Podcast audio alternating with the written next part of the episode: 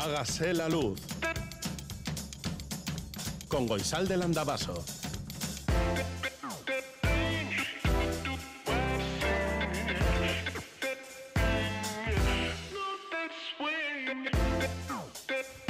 Kaixo egunon guztioi goizeko zazpiak eta bost minutu dira igandea da Radio Euskadi en Saude. Siempre nos emocionan los domingos. Ya sé que tal vez a ti no te guste el domingo, pues no tienen buena fama, ¿eh? Pero es verdad que hay gente a la que le gustan los domingos. A Jorge no, creo que mañana trabaja, claro. Pero a Aitor, a Rizabalaga sí que le gusta y a Iker Arana también le gustan y a Goizal del Andabaso. Claro, es que mañana será nuestro sábado, viernes, no sé, no, sábado será, o domingo, ¿qué más da? Mañana vamos a descansar. ¿Tú qué vas a hacer mañana? Hoy hace frío, ¿eh? Mañana no va a hacer tanto frío. Ayer hizo más frío, ¿eh? Eso es verdad. Bueno, ¿qué, vas a hacer? 688-840-840 con el 0034 si escribes desde Iparralde. Este es el WhatsApp de Radio Euskadi.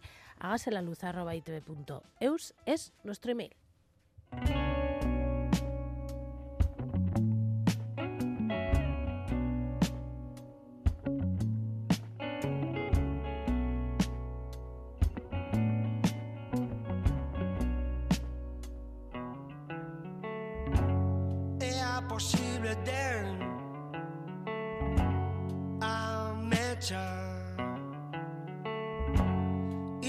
Aipatzen ez duen besti bat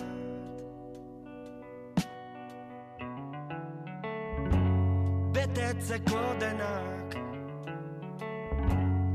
agian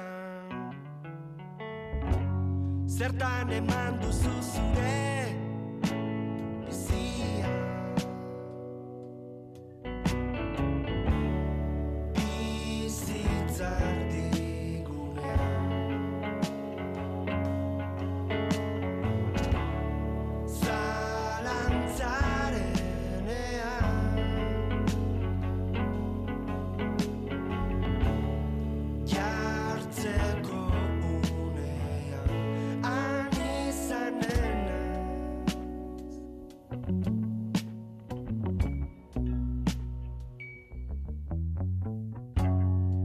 soon as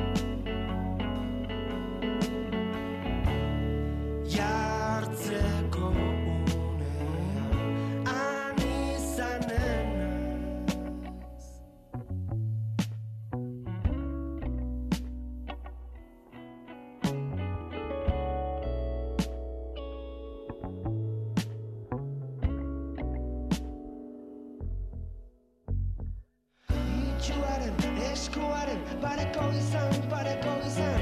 Itxuaren eskuaren pareko izan, pareko izan.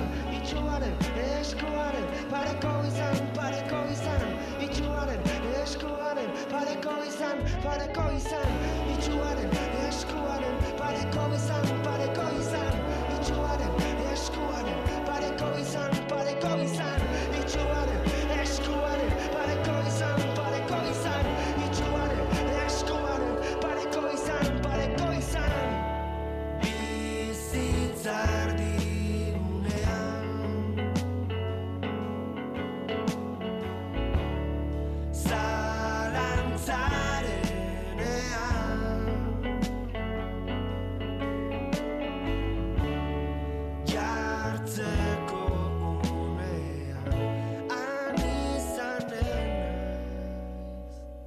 El WhatsApp de Radio Euskadi.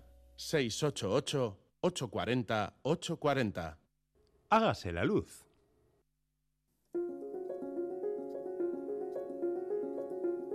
¿Qué harías si alguien te diera la oportunidad de ser la dueña de un planeta virgen en el que todo está por crear y además no hay límites de creación? ¿Cómo sería tu mundo? ¿Tendría nombre? ¿En qué sistema sideral estaría? Bego Yebra tiene su planeta. No sabemos qué va a hacer con él.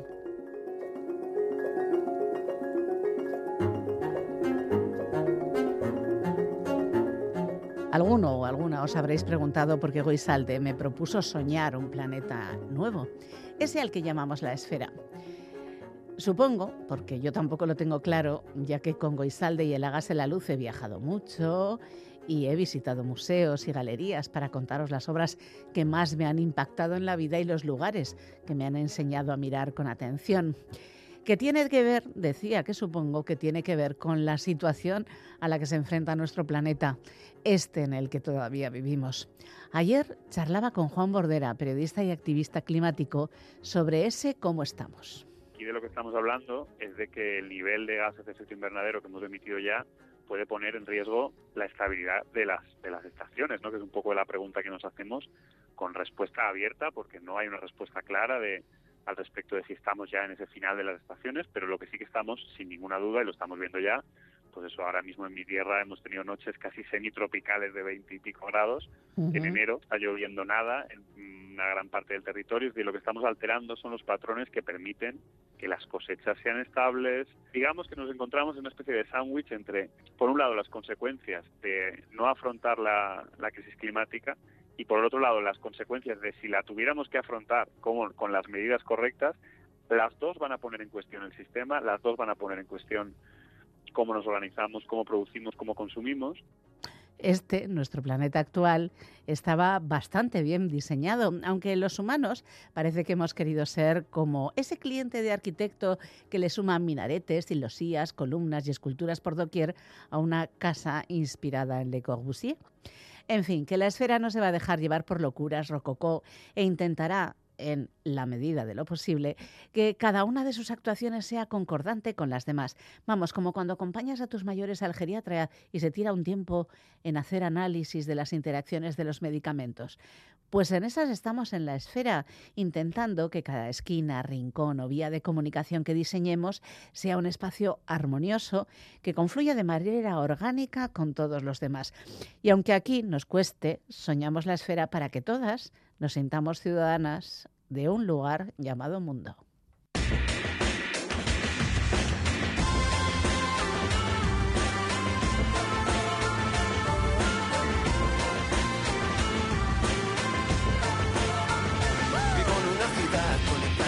Donde la gente de diferentes lugares traman historias que acaban transformándose en planes tan fuertes como las verdades. Hablo de bares, hablo de jardines, hablo de puentes que unen a la gente corriente y los transforma en algo más que una realidad para convertirlos en eternidad. Ciudadanos de un lugar llamado mundo. Momento porque así lo siento. Ciudadanos de un lugar llamado mundo. Tenemos un plan. Pintor y el actor traman un plan, el florista y la ciclista están tramando un plan, el arquitecto y el camarero están planeando cómo mejorar el lugar. Señoras y señores, somos movimiento, este es el momento, juro que no miento, somos el motor de las calles en acción, sí, bien. El sol se pone entre los balcones y las nubes se esconden en la oscuridad. Ciudad se llena de luces de colores ante otra noche que promete ser especial. Crece la ilusión y la conexión que prende la chispa de la voluntad. Sí, una vez más, sí, una vez más, ciudadanos de un lugar llamado mundo.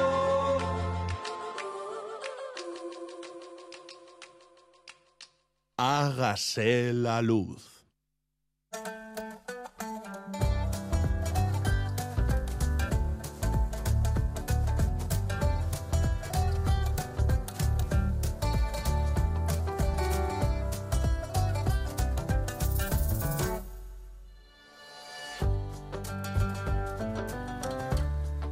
Llega el tiempo de conocer esas Italias desconocidas que el doctor en sociología y profesor de historia Gorka Salces nos suele ofrecer habitualmente.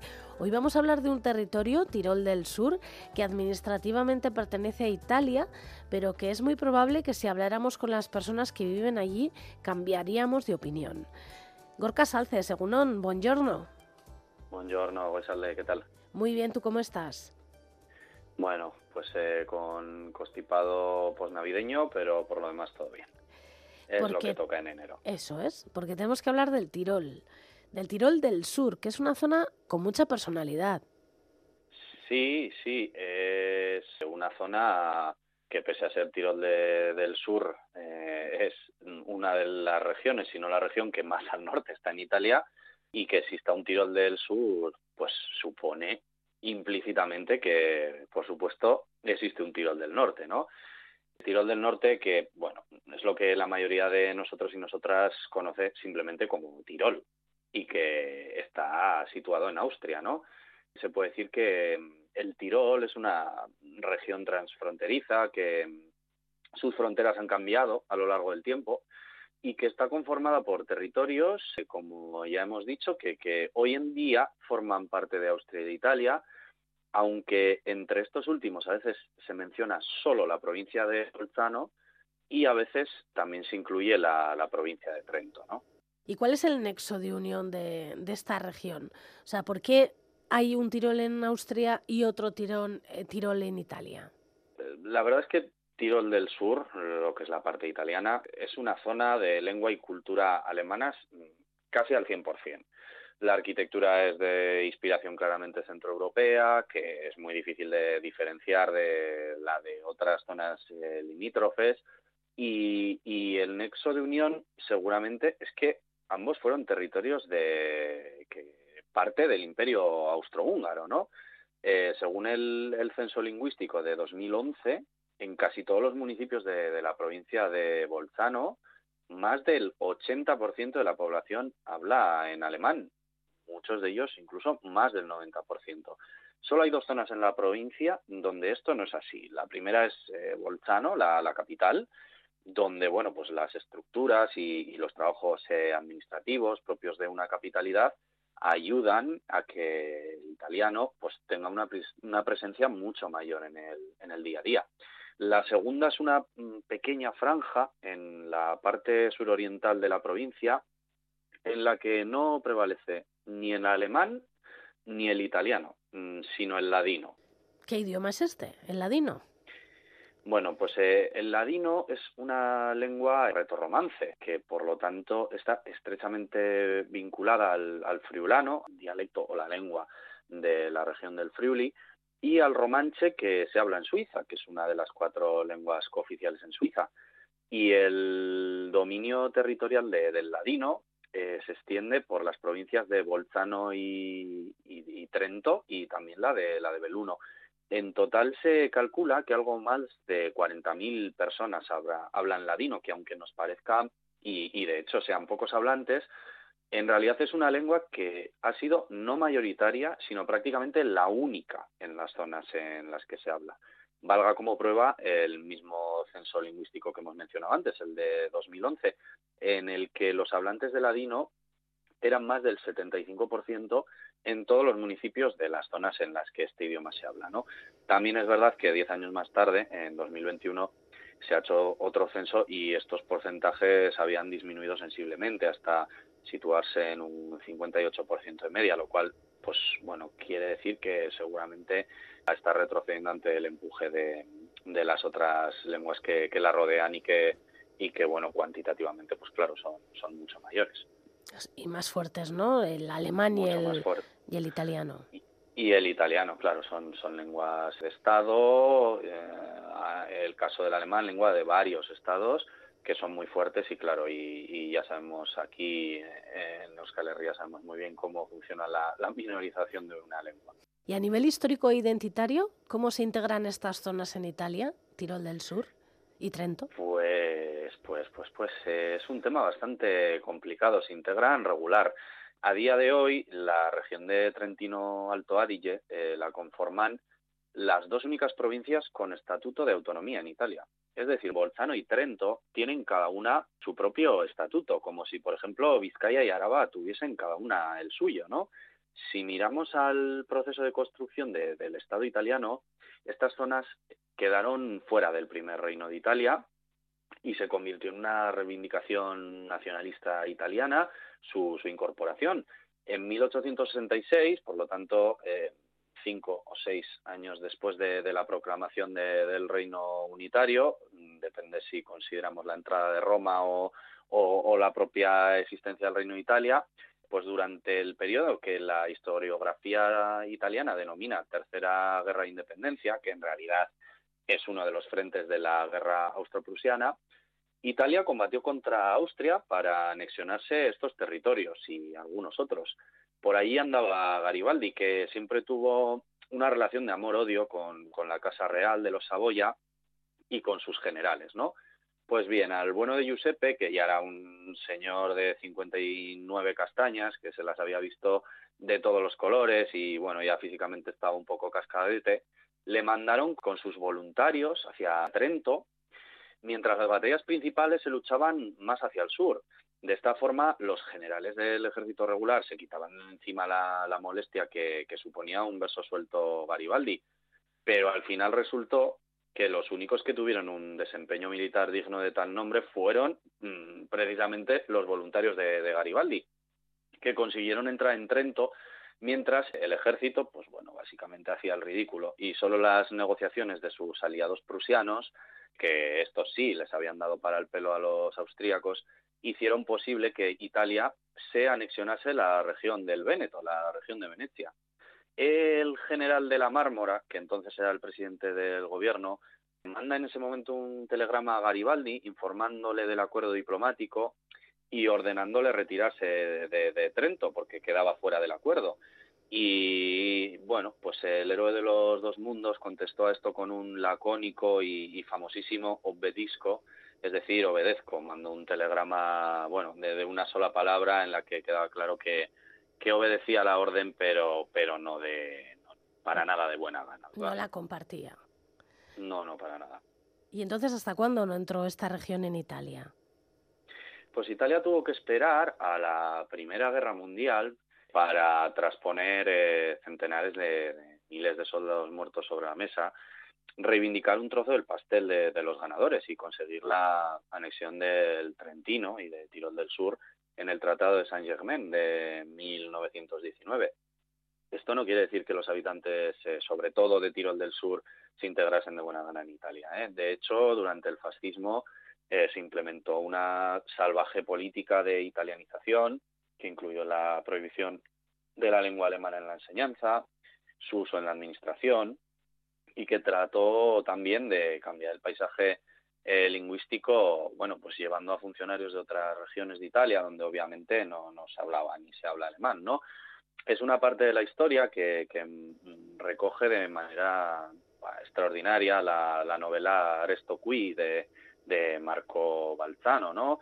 en la que ya la, la, misma portada nos hace referencia al campanario de Curón, que es una eh, localidad de Tirol del Sur, ya muy cerca de la frontera tanto austriaca como suiza, que a día de hoy es un campanario que emerge de las aguas porque es un pueblo que se hizo, de, se hizo nuevo durante la época del fascismo porque el pueblo viejo quedó debajo de las aguas de, un pantano que se, que se construyó, se construyó allí.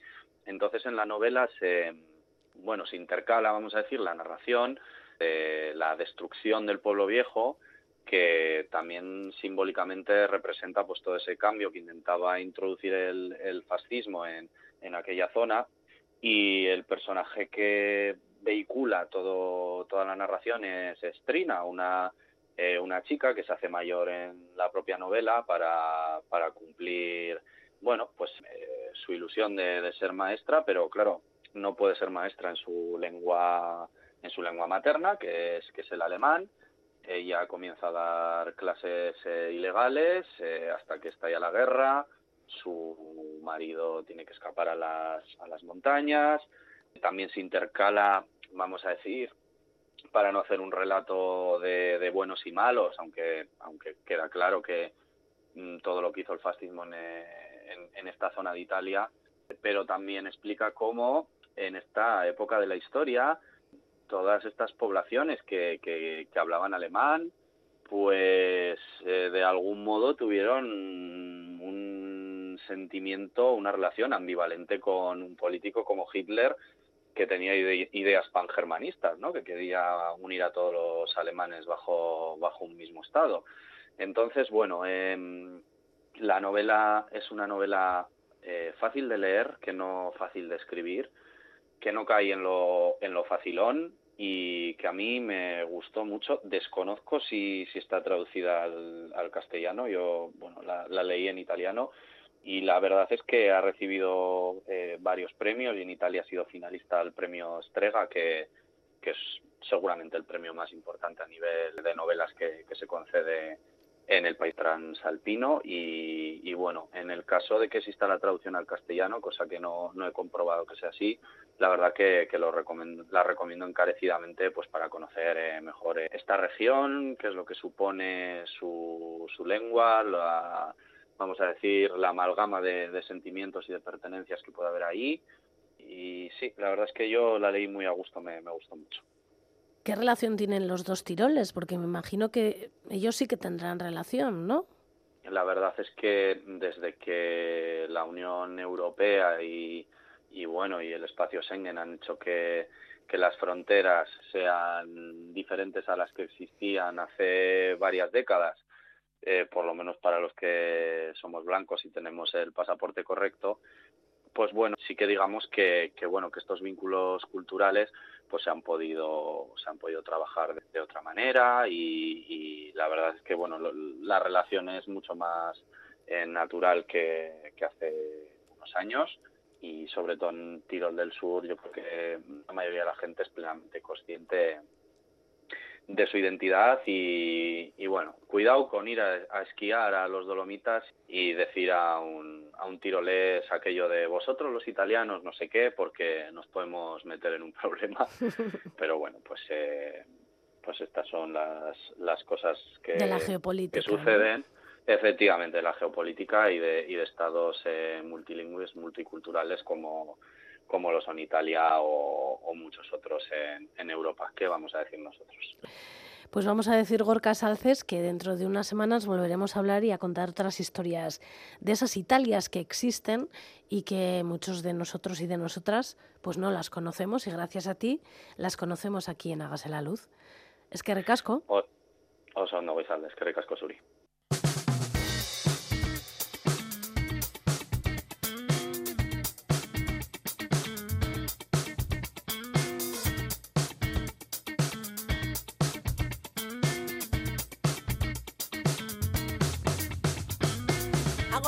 hai días malsans Invito en noites en desvelos. Agora estrevo a auroras en ti e sabe que te espero. Sabe do crime que pagas, sabe que moras no centro. Xusto da vida sen ti, xusto do amor visceral que che teño. Faltame olor o sabor e aquel tacto que veo a ensinarme. Que existía outro ser con poder para facerme perder con mirarme. E desgasto, me gasto papel e calor e suor e non podo. Todo va para exiliar o teu ser, todo ser, todo é pan, todo é todo é pouco con o gasta forte, agora adoro imaxes E agora non hai máis, nin hai nis Bocaron cando ti chegaches Volime detractora de min, deixeche censurarme Sacrifiquei, me xoguei e perdín e non puiden, non puiden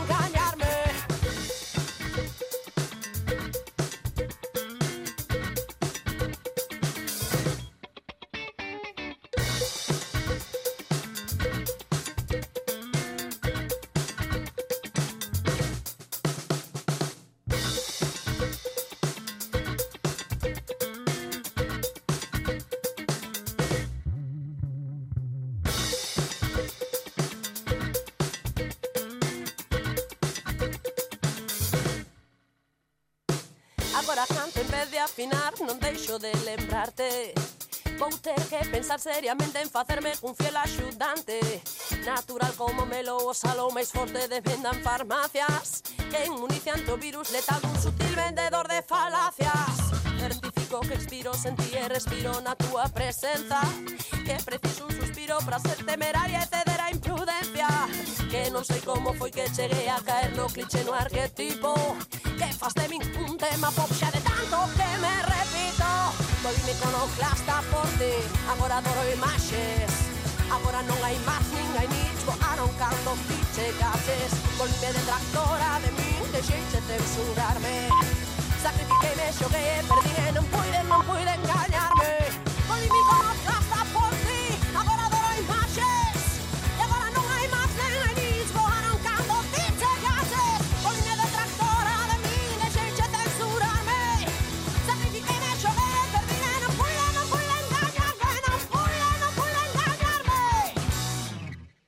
Hágase la luz. Mañana sol. Mañana sol. Y buen tiempo. La predicción en Hágase la Luz. Según Euskalmet, este domingo seguiremos en la misma línea, pero con ascenso de las temperaturas. Predominará el ambiente soleado. Por la tarde y noche aumentará la nubosidad de tipo medio y alto. El viento soplará del sur y se intensificará por la noche con rachas fuertes en zonas expuestas. Las temperaturas máximas ascenderán, especialmente en la mitad norte. Las mínimas seguirán siendo frías con heladas en el interior, especialmente en Araba y Nafarroa. Las temperaturas de nuestras capitales en estos momentos son de 7 grados en Bayona, nada que ver con ayer, 2 grados en Bilbao, 3 en Donibane Garasi, 5 en Donostia, 3 grados bajo cero en Gasteiz, 2 bajo cero en Iruña y 2 sobre cero en Maule. En algunos pueblos hay 6 grados en Ayerra, 3 en el Gorriaga, 5 bajo cero en La Guardia, 6 en Luso, 3 en Mendexa, 2 en Urdiñarbe y 1 bajo cero en Serain. Y más allá, en otras ciudades, hay 14 bajo cero en Helsinki, 1 bajo cero en Estocolmo, 4 en Vancouver, 19 en Melbourne, 1 en Hamburgo y en Bruselas, 0 en, en París, 5 en Madrid, 4 en Lisboa, 10 en Atenas, 2 bajo cero en Siena, 6 en Glasgow, 3 en Barcelona, 22 en Sao Paulo y 21 en Santiago de Chile.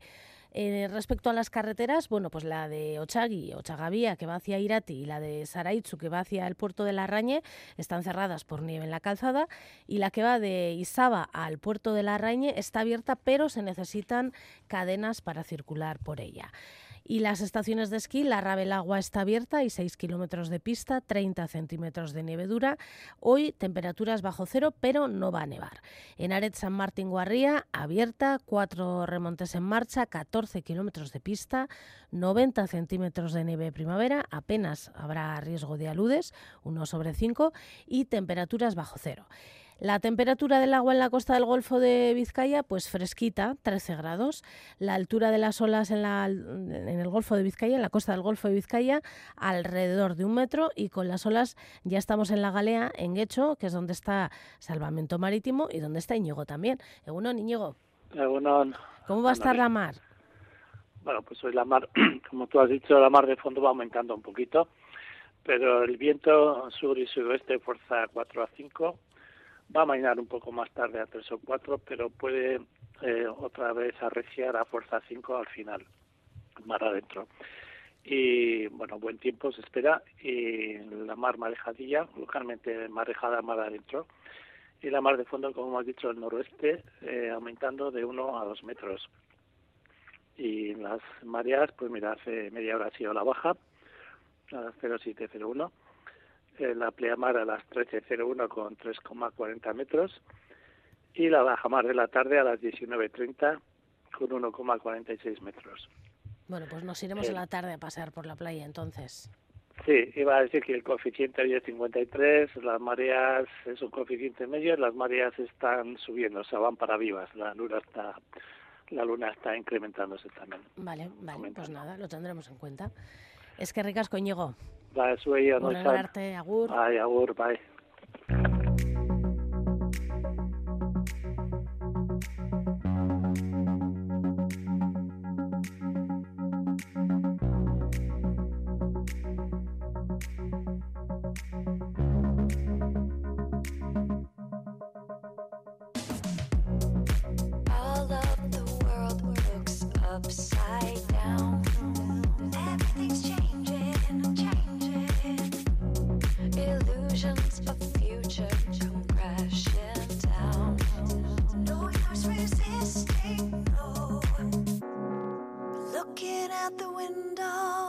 Herriari euskarari aizpatasunari ahotxe eztiz kantatu zien abeslaria Hilda. Este es el titular de Gara de hoy para recordar que la cantante Maite Idirin ha fallecido. France Bleu también lo recoge y también los diarios del grupo Noticias que titulan La voz de terciopelo de Maite Idirin se ha apagado en Angelu a los 80 años, que es donde ha fallecido, en Angelu. En Berría también dan cuenta de su fallecimiento y realizan una extensa semblanza de lo que fue su vida. Bueno, seguramente un resumen muy resumido de lo que fue su vida. En la portada de hoy de este periódico de Berría también aparece junto a Maite Idirin la imagen de un hombre de pie con las manos en los bolsillos.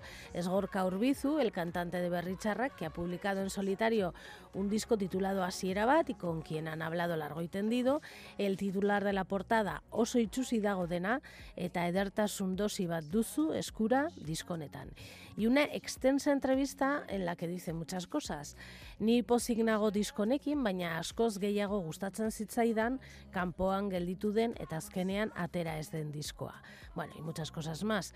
Neurri batean, neukan motxilak entzeko utzi nuen berritxarrak, baina batzuetan impresioa dut talde austearekin motxila zamatu egin.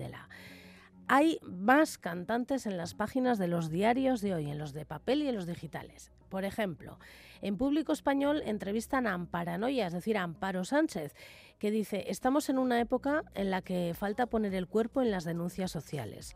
Acaba de publicar un disco titulado La Balanza y dice, sigo teniendo nuevos sueños, cuando se cumplen se van renovando.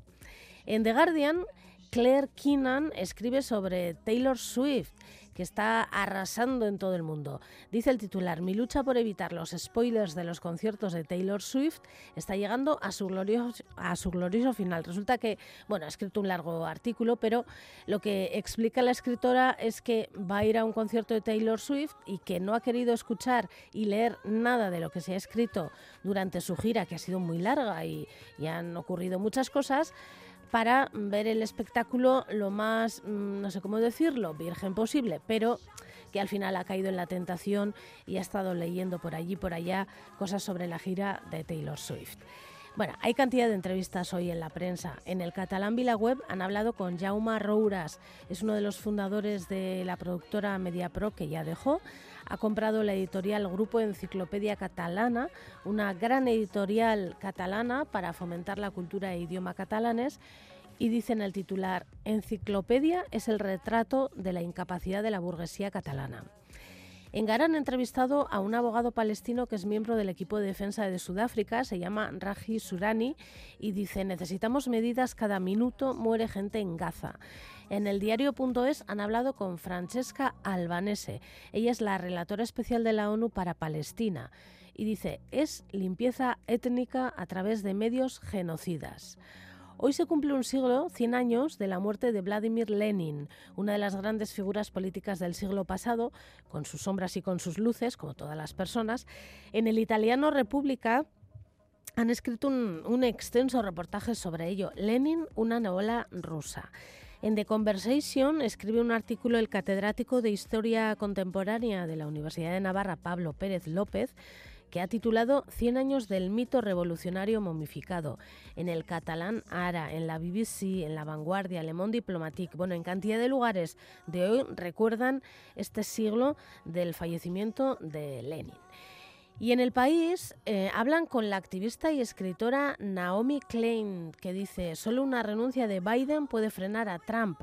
Ha enfurecido a los jóvenes por, por apoyar al genocidio en Gaza. Y en este mismo diario, una entrevista que nos ha llamado muchísimo la atención.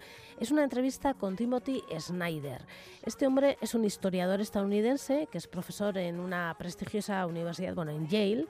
Y en el titular dice, es tabú decirlo, pero nos estamos volviendo menos inteligentes.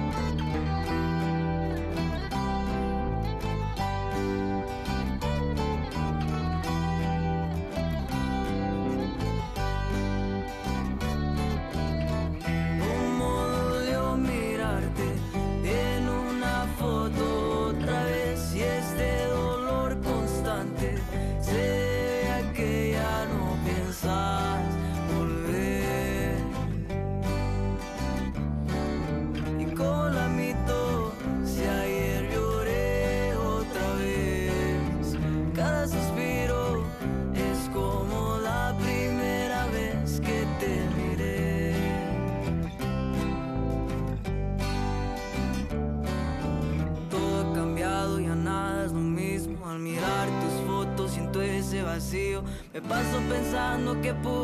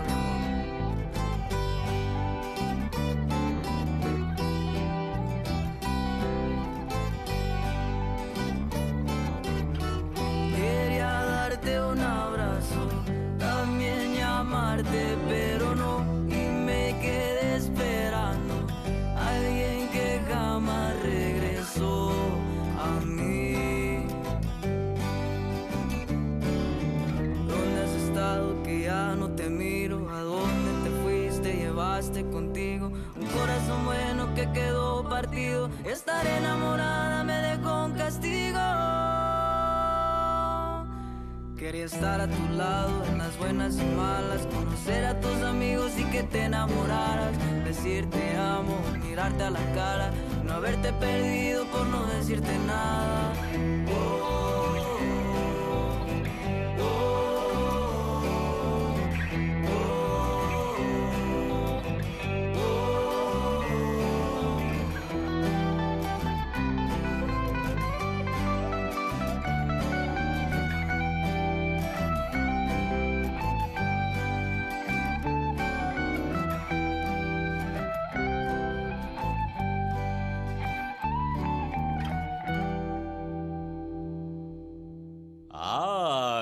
La luz.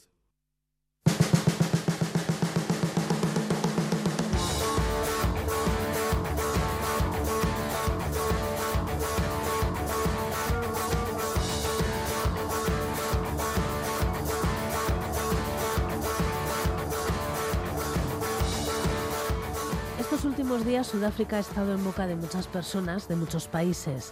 Interponía como país una denuncia por genocidio contra Israel en la Corte Internacional de Justicia.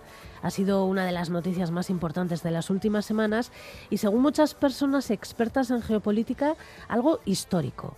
Al margen de la resolución de la Corte Internacional de Justicia, nos gustaría hablar sobre Sudáfrica, sobre qué le lleva a un país como este a ser el primero que interpone una denuncia a Israel. Y lo queremos hacer con alguien que conoce muy bien Sudáfrica, la doctora en Relaciones Internacionales, investigadora y profesora de Euskal Herriko Unibertsitatea, Irache Perea. Egunon, Irache. Egunon. A muchas personas les ha sorprendido que Sudáfrica haya sido el primer país que lleva a Israel ante tribunales internacionales. Bueno, pues eh, sobre todo yo creo que dada la inacción eh, un poco de la política institucional, ¿no? Como estamos viendo para frenar a Israel, sí puede sorprender, ¿no? Que alguien llegue a hacer algo en ese contexto. Sin embargo, tal vez eh, no sea tan sorprendente que haya sido Sudáfrica. Es una actuación coherente con la posición de Sudáfrica en, en las relaciones internacionales en particular respecto a Israel y a Palestina, ¿no? Por un lado, hay que tener en cuenta que Sudáfrica es el ejemplo histórico reciente de institucionalización de un régimen de apartheid en un Estado. Fue institucionalizado en Sudáfrica desde 1948, por cierto, que es cuando el mismo año en que Israel se declara unilateralmente como Estado, ¿no? Cabe señalar. Hasta hace 30 años, ¿no? Digamos que es una historia relativamente reciente. Por otro lado, según Amnistía Internacional, Israel también ha institucionalizado un sistema de apartheid, ¿no? tanto en los territorios ocupados palestinos como en Israel, por el cual la población palestina no tiene los mismos derechos, lo mismo que le ocurría a la población sudafricana, eh, a la población negra sudafricana, no tiene los mismos derechos y oportunidades que, que, en este caso que la población judía israelí, ¿no? y está sometida a un sistema de dominación y violencia que constituye apartheid. ¿no? Esto resuena de manera muy importante en Sudáfrica, ¿no? y, además y Sudáfrica ha sido consistente en su política exterior, en sus críticas a Israel, ¿no? Pero además cabe señalar también que hay lazos históricos entre el movimiento de liberación sudafricano y el movimiento de liberación palestino, ¿no? En particular entre el Congreso Nacional Africano, el ANC de Nelson Mandela, y en su momento la Organización para la Liberación Palestina de Yasser Arafat. Y luego, por ejemplo, se está repitiendo mucho, ¿no? Esto que dijo, bueno, pues la figura de Mandela, su solidaridad con, eh, con el pueblo palestino y esta famosa frase, ¿no? Que se está repitiendo estos días y que también cita el presidente de Sudáfrica, Cyril Ramaphosa, que dijo Mandela, sabemos demasiado bien que nuestra libertad no será completa sin la libertad de los palestinos. Para el movimiento de liberación palestino, evidentemente Sudáfrica es un ejemplo, también en cuanto a la forma de organizar la lucha contra el apartheid, eh, a través, por ejemplo, de la solidaridad internacional que siempre han buscado las organizaciones palestinas o del boicot, ¿no? En concreto, el movimiento de boicot, desinversiones y sanciones a Israel siempre reconoce eh, el ejemplo exitoso de Sudáfrica, ¿no? Como inspiración, como, como modelo. También cabe recordar la colaboración entre ambos regímenes de apartheid, ¿no? En su momento, Israel y la Sudáfrica del apartheid incluso en sus programas nucleares, ¿no? Eh, desde mediados de los 60.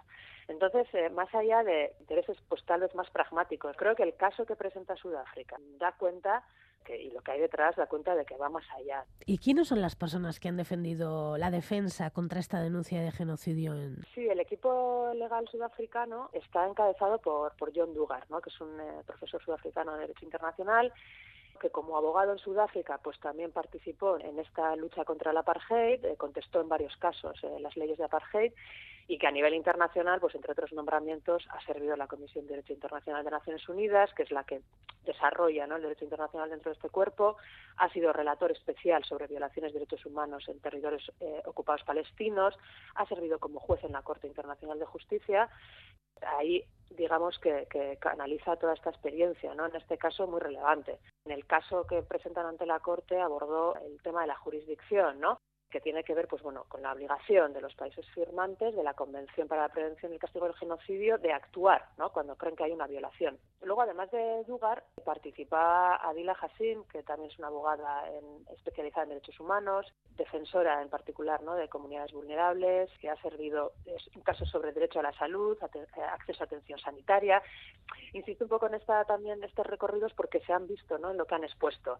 En el caso de Hassim, ella expuso la presentación del caso por parte de Sudáfrica contra Israel, cómo Israel está violando ¿no? la Convención para la Prevención y Castigo del Genocidio, dando datos sobre específicamente ¿no? cómo se van violando los puntos que engloba esta convención y hablaba de los asesinatos de civiles, en aquel momento iban pues por 23.200, ahora eh, hay pues, eh, pues unos 24.000, el bombardeo sin precedentes en intensidad que está llevando a cabo, ¿no? que da cuenta del ataque a la población civil, 7.000 personas desaparecidas entre los escombros, decía, 60.000 civiles heridos, la destrucción de 355.000 casas, ¿no? Eso supone toda la gente, bueno, el desplazamiento de millones de personas y estableciendo ahí el patrón genocida, ¿no? Que dicen que hay en esta actuación de Israel. Luego también participa Max Duplessis, eh, que también es profesor de la Universidad de Ciudad del Cabo y que también ha participado en casos en la Corte Penal Internacional Tembeka en Bukaitobi, que está especializado en resolución de conflictos internacionales, que él ha trabajado para el gobierno sudafricano y también ha trabajado, eh, ha participado en las comisiones sobre captura del Estado que se establecieron durante el gobierno de Zuma, ¿no? referente a la corrupción durante este gobierno, y él abordaba por exponer un poco también la cuestión fundamental de la intencionalidad genocida. Y este es eh, tal vez el punto fuerte y lo más difícil de probar cuando se, aborda no la posible existencia de genocidio. Y aquí el caso es bastante potente, ¿no? Él expuso las declaraciones que hemos estado escuchando autoridades israelíes, ¿no? A las más altas instancias, o sea, desde el primer ministro Netanyahu al presidente Herzog, eh, al ministro de Defensa Gallant, etcétera, y de manera determinante, yo creo, lo conectó muy bien con lo que está ocurriendo en terreno, ¿no? Cómo estas intenciones genocidas, cómo estas declaraciones se han transmitido a terreno y a las tropas israelíes, ¿no? Hay unas declaraciones de Netanyahu sobre la Malek, ¿no? Que han sido muy comentadas, se refiere a, una, eh, a un texto en la Biblia ¿no? que habla del castigo ¿no? de Dios a los amalequitas y en el que se hablaba pues un castigo sobre hombres, mujeres, niños y luego presentaban eh, imágenes de cómo había soldados israelíes cantando no el Amalek y tal no entonces cómo eh, ha habido se ha producido esa transmisión con lo cual es difícil también contestar que realmente no son declaraciones pues bueno que se han sacado de contexto que no tenían esa intención. Luego también ha sido muy comentada la intervención de Blini Nigralais que es una abogada irlandesa que también participó en el equipo legal de Croacia, ¿no? En un caso por genocidio también contra, contra Serbia, ¿no? Entonces, bueno, pues es gente con experiencia y con mucha sensibilidad también en el ámbito de, de derechos humanos. Y esto yo creo que se ha visto en esta presentación, ¿no? Como decía, no solo por el contenido y el caso contundente que presentan, sino también se ha comentado la empatía, digamos, la sensibilidad respecto a víctimas y a supervivientes palestinos, ¿no? En la presentación del caso. Hicieron la presentación inicial el ministro de Justicia sudafricano y el embajador en Holanda que hablaban, que ponían también ya en contexto lo que está ocurriendo ¿no? en, un contexto más amplio de la ocupación desde 1948 en Palestina ¿no? por parte de Israel. Entonces, ponen las operaciones militares en ese contexto, ¿no? con una función, digamos, de reforzar la ocupación, que va mucho más allá de la persecución de Hamas y que puede constituir genocidio. Y el caso realmente que han presentado es, es, es potente. ¿no? La denuncia y la defensa sudafricana eh, lo que sí ha dejado en evidencia es eso que has mencionado antes, la inacción institucional de, de, otros países, pero es cierto que hay países que sí se han adherido a esta denuncia, aunque no son países, por ejemplo, ni la Unión Europea, ni Estados Unidos, evidentemente, ni otros países más potentes. Sí, de hecho, efectivamente, la denuncia viene, digamos, liberada por un país del sur, eh, bueno, recordemos que ya para mediados de octubre había preocupación clara sobre la posibilidad, ¿no?, de que sobre la intención genocida por parte de Israel, ¿no?, en estas operaciones militares, más allá de, eso, ¿no?, de, de, perseguir a militantes de Hamas. Había ya ahí hubo un, pues bueno, unas declaraciones de académicos y académicas expertas en genocidio, de expertos también de Naciones Unidas. Entonces había ya esa preocupación y sin embargo ha habido ahí, se han cerrado filas las potencias eh, occidentales, países Estados Unidos, Canadá, norteamericanos y europeos, eh, respecto al derecho a la defensa de Israel, que por cierto no procede en el caso de una potencia ocupante y un territorio ocupado, ¿no? como los territorios ocupados palestinos y como es Gaza. Entonces eh, sí que hemos visto ¿no? que paulatinamente y desde un principio los países más vocales eran países pues bueno como Bolivia inicialmente y los que hicieron, ¿no? Eh, que rompieron relaciones diplomáticas, Colombia, países del sur, ¿no? Efectivamente, y Sudáfrica también ha tenido esta posición desde octubre. De hecho, cuando hablaba de la jurisdicción, Dugar hablaba de esto, ¿no? De cómo había habido intentos previos por parte de Sudáfrica diciendo a Israel que, estaba viendo lo que estaba haciendo, ¿no? Israel desoye, ¿no? Estas comunicaciones, con lo cual pues acaban en la corte, ¿no? Y luego a la propia denuncia eh, bueno, se han adherido, digamos, bueno, Malasia, países como eso. En el caso de los latinoamericanos, latinoamericanos que mencionaba, Bolivia, efectivamente, Colombia, Brasil, Venezuela, Nicaragua, Cuba, Pakistán, Bangladesh. Bangladesh además ha anunciado que va a intervenir, también va a intervenir Jordania, eh, bueno, la Liga Árabe, la eh, organización eh, islámica también. Y luego en el otro lado, pues efectivamente, ¿no? Están críticos con la denuncia por parte de Sudáfrica, han sido Estados Unidos, Canadá, Reino Unido, Alemania, que ha anunciado que va a intervenir a favor de Israel, que ha sido muy criticado, con lo cual, eh, sí, digamos que desenmascara un poco quienes están defendiendo los eh, derechos humanos, la, el derecho internacional en este, en este caso, ¿no? ¿Y en Sudáfrica qué ambiente se respira a este respecto? Pues bueno, en Sudáfrica se habla un poco también de que han recuperado, han vuelto un poco al, al ambiente ¿no? de, la, de la lucha efectivamente contra, contra la apartheid, ¿no? el activismo contra, contra la apartheid en el propio país.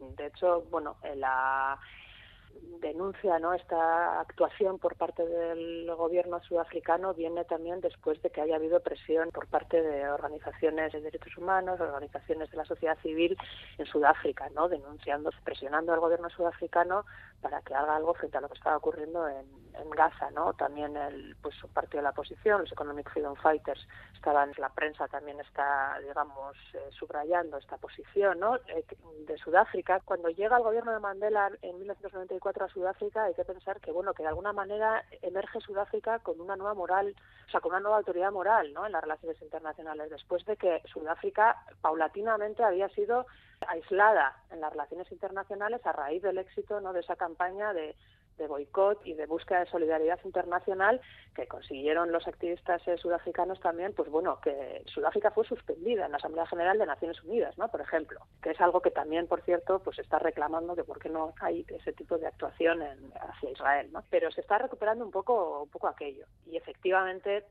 la actuación de la ANC tiene que ver con, con, ese contexto histórico que mencionaba, pero bueno, también viene presionada desde, desde abajo, ¿no?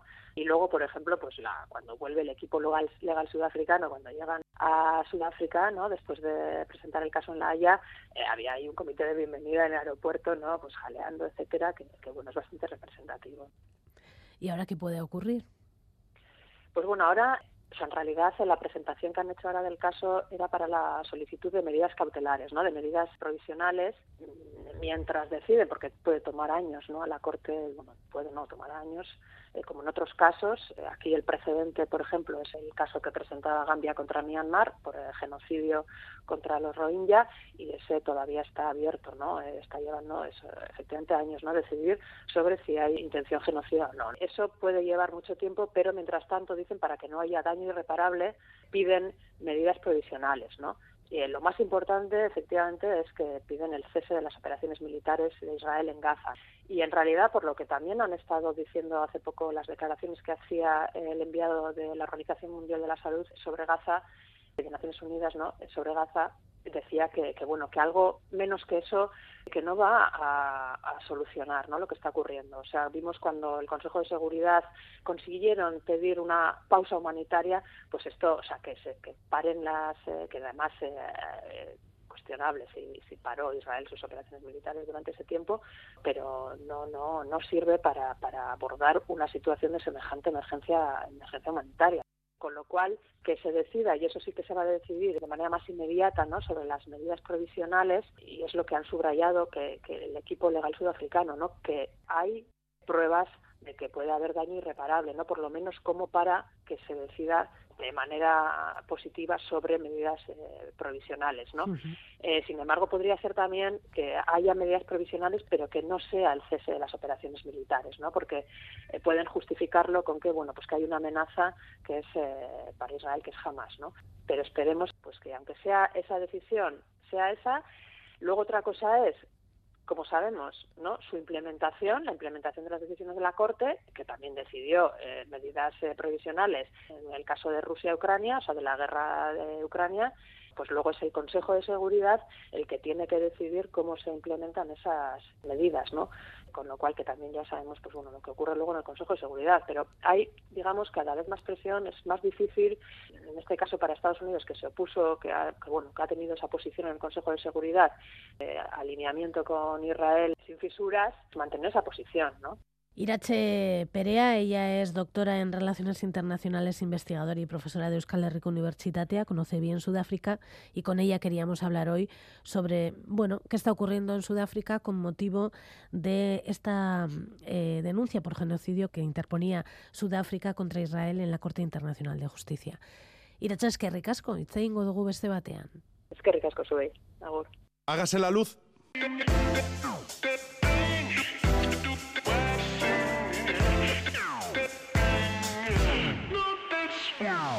Dos minutos para las 8 de la mañana. A esa hora llegará Itziberrilao con toda la información que le quepa en el informativo. Nosotras en Hágase la Luz volveremos el próximo sábado a las 7 y 5 de la mañana y esta noche, a medianoche, a eso de las 12 y 5 más o menos, pues pompas de papel, que escucharemos muchas historias sobre libros. Bastarretik ibili eta zaindu maite duzun hori, agur. Y se hizo la luz.